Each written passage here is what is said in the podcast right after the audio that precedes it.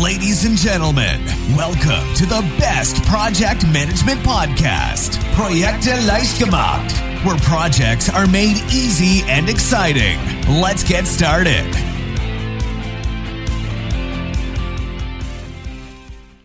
Hallo und herzlich willkommen zum Projekte leicht gemacht Podcast. Ich bin Andrea und heute geht es um das Harvard-Konzept in Verhandlungen. Jetzt fragst du dich vielleicht, Verhandlungen? Meine ich jetzt Gerichtsverhandlungen? Also im ersten Moment klingt das Thema ja gar nicht so direkt, äh, als würde es zum Thema Projektmanagement passen. Aber es gibt ganz viele Situationen, in denen Verhandlungen stattfinden, ne? ganz ohne Richter und Gesetze, sondern direkt im Projekt. Ähm, stell dir mal vor, du musst vielleicht mit einem Linienverantwortlichen über den Einsatz von einer Schlüsselressource sprechen und darüber verhandeln. Oder ein Mitarbeiter möchte ganz früh Feierabend machen, wird aber dringend gebraucht. Auch das kann schon in eine Verhandlung führen. Oder ein Lieferant möchte gute Konditionen herausschlagen. Vielleicht möchte auch ein Auftraggeber zusätzliche Anforderungen im Projekt umgesetzt haben, möchte aber nicht dafür bezahlen. Also, das sind auch alles Verhandlungen, auch wenn du das vielleicht noch gar nicht so gesehen hast. Wenn wir jetzt mal schauen, wie das traditionelle Verhandeln, also ohne das Harvard-Konzept abläuft, äh, dann habe ich eine schöne Grafik in unserem Artikel auf der Website. Ich verlinke da drauf, du solltest da nochmal schauen, ähm, dann wird es ein bisschen anschaulicher. Ähm, und diese Grafik zeigt, wie Verhandlungen typischerweise ablaufen. So, ähm, es gibt verschiedene Stufen. Ich versuche das jetzt mal gut zu beschreiben. Es gibt einmal von zwei Verhandlungsseiten jeweils die extreme Position. Dann kommt man sich vielleicht leicht entgegen. Dann gibt es das letzte Angebot dann gibt es das allerletzte Angebot. Und was passiert dann? Dann gibt es eine ganz große Gefahr des Verhandlungsabbruchs. So, also von der extremen Position, dann wird das so schrittweise aufgeweicht. So, jetzt kann natürlich oder können die Verhandlungspartner auf diesem Weg zu einer Einigung kommen, ne, über Entgegenkommen, verschiedene Angebote, aber es muss sich jetzt nicht unbedingt für beide Seiten gut anfühlen. Ne, es kann sich eher so anfühlen, als hätten jetzt beide Seiten viele Kompromisse gemacht.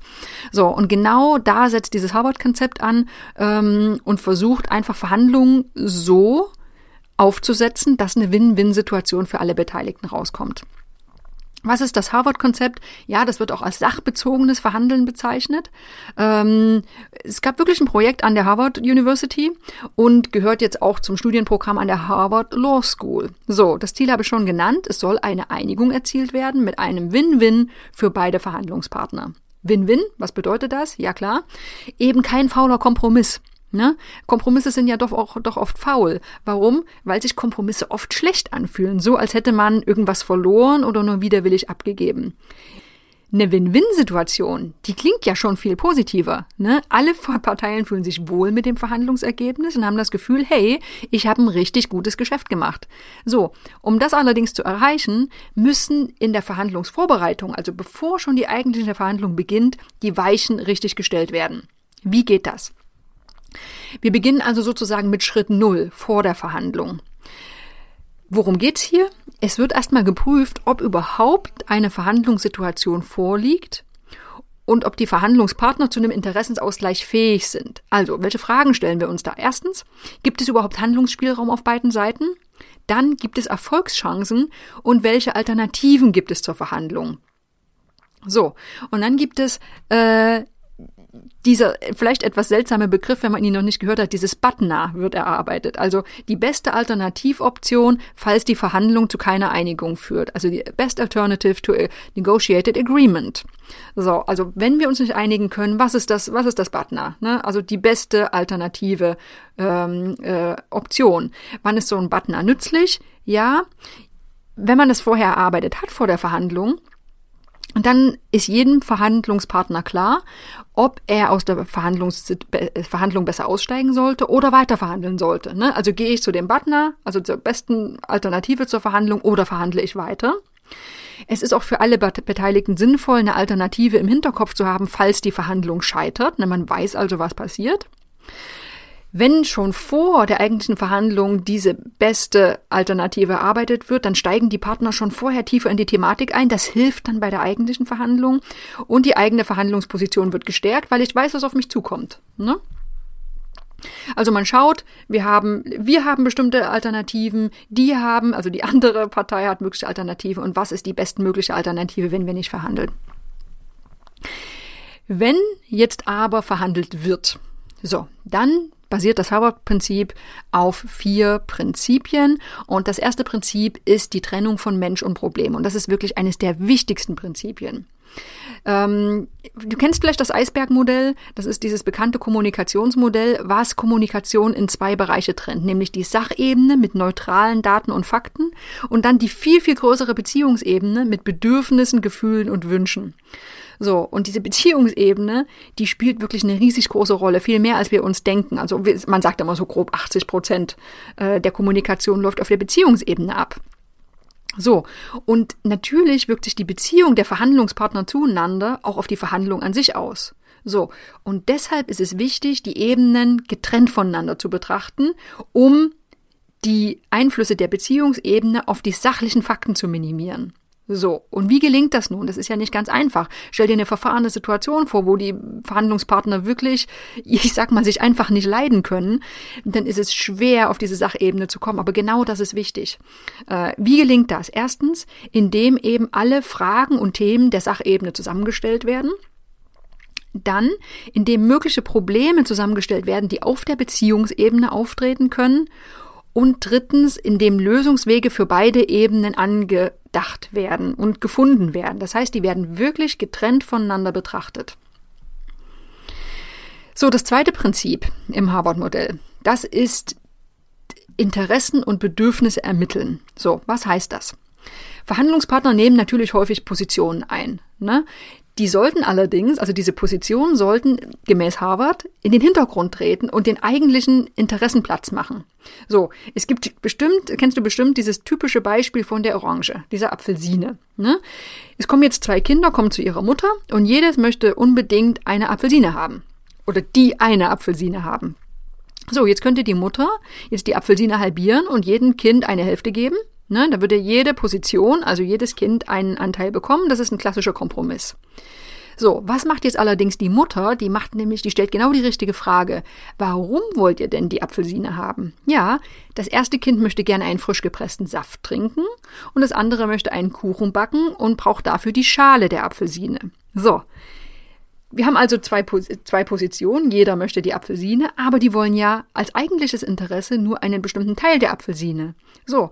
Und weil das hinterfragt wurde, die eigentlichen Interessen und Bedürfnisse, wurde für alle Beteiligten eben genau die richtige Lösung gefunden. Das ist natürlich jetzt hier einfach, aber es kann in der Praxis genauso sein. Wir denken oft nur, wir haben äh, unterschiedliche Positionen und wollen genau das Gleiche. Vielleicht wollen wir das aber gar nicht. Und genau das ist so wichtig herauszufinden. So, und dann kommen wir zum dritten, zum äh, dritten Prinzip und das ist das Entwickeln von Optionen. So, das Beispiel von dieser Apfelsine zeigt ja wirklich das Ziel nach jeden Verhandlung. Ne? Es wird eine Win-Win-Situation ermöglicht. Genau das wollen wir haben. So, um das hinzubekommen, müssen einfach mehrere Alternativen erarbeitet werden. Und aus denen muss dann die optimale für beide Parteien ausgewählt werden. So. Jede Partei hat jetzt also Interessen, das kann unser größtes Interesse sein oder auch ein mittleres Interesse. Vielleicht haben wir an bestimmten Stellen auch nur ein sehr geringes Interesse. Und bei den anderen, bei der, äh, bei, beim Verhandlungsgegner, so soll man es ja gar nicht sagen, bei der anderen Verhandlungspartei, die haben ebenfalls Interessen. Und es gibt Optionen, ähm, die optimal für beide Parteien sind. So, und da versucht man eben die Win-Win-Situation rauszukitzeln.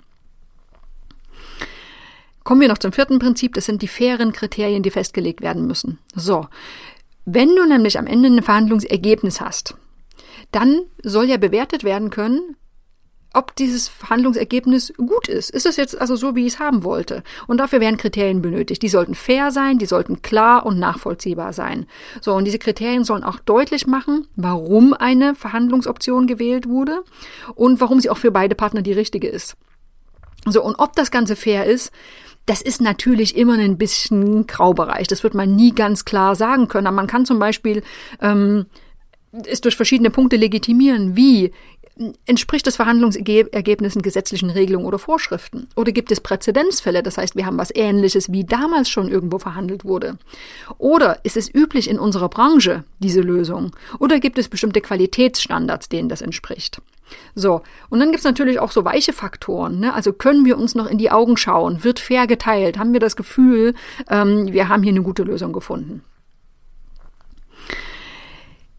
Jetzt können wir nochmal die Frage stellen, wenn wir verhandeln, was soll denn vermieden werden? Also ganz klar, Faktor Mensch, dieses Menscheln, das spielt eine ganz, ganz große Rolle. Es fällt nicht ein, nicht leicht, jetzt nur Interessen zu sehen und die, die Beziehung zum Verhandlungspartner komplett auszublenden. Trotzdem wichtig, und das ist jetzt natürlich eine Selbstverständlichkeit, wenn ich sie sage, ähm, aber es ist manchmal trotzdem sinnvoll, nochmal daran zu erinnern. Es gibt grundlegende Kommunikationsregeln, die immer wieder in den Vordergrund gerückt werden sollten, besonders in Verhandlungen, die vielleicht ein bisschen ja festgefahren sind. Und das sind solche Dinge wie keine faulen Tricks anwenden, das Gegenüber nicht unter Druck setzen, Missstimmung auch sofort ansprechen, das kann helfen und in sachlichen Tonfall verwenden. Also solche ganz basic Kommunikationsrichtlinien. Jetzt jedes Konzept, jede Methode, alle Prinzipien haben natürlich auch Stolperfallen und äh, es gibt sicherlich auch Kritik. Ähm, und auch das Harvard-Konzept hat natürlich ein paar bestimmte Stolpersteine. Das ist ganz klar. Äh, nur indem man es anwendet, und diese, diese Schritte durchläuft, sind nicht alle automatisch zufrieden und es kommt nicht immer sofort das perfekte Ergebnis, ähm, das perfekte Ergebnis raus. Ne? Also was kann passieren? Ja, es kann einfach sein, dass die Verhandlungspartner gar, es gar nicht gut meinen. Ne? Die wollen gar nicht, dass wir gemeinsam zu einer Win-Win-Situation kommen. Dann ist es natürlich schwierig. Ähm, es besteht vielleicht gar nicht der Wille, die Interessen des Gegenübers zu erfüllen. So, oder eine der Parteien weiß mehr als die andere und spielt dieses Wissen dann aus. So, und diese Stolperfallen, die werden dann oft als Kritik am Konzept gesehen. Aber jetzt muss man mal ganz realistisch sein.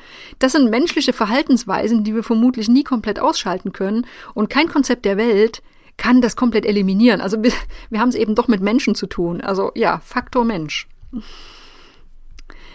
Zusammengefasst. Interessen statt Position, Mensch und Problem trennen. Das sind wirklich die beiden wichtigsten Prinzipien. Das ist der Kern des Harvard-Konzepts. Also wenn es gelingt, in Verhandlungen Probleme sachlich zu betrachten und sich auf den Verhandlungspartner einzulassen, dann ist die Chance auf einen Win-Win wirklich groß. Wenn ich nochmal die, die Elemente in der Verhandlung zusammenfasse, dann gibt es erstmal die Interessen. Was ist den Beteiligten wirklich wichtig? Also was motiviert und was macht vielleicht Angst? Dann Optionen, welche Möglichkeiten gibt es, die Interessen der Beteiligten zu erfüllen? Es gibt Alternativen.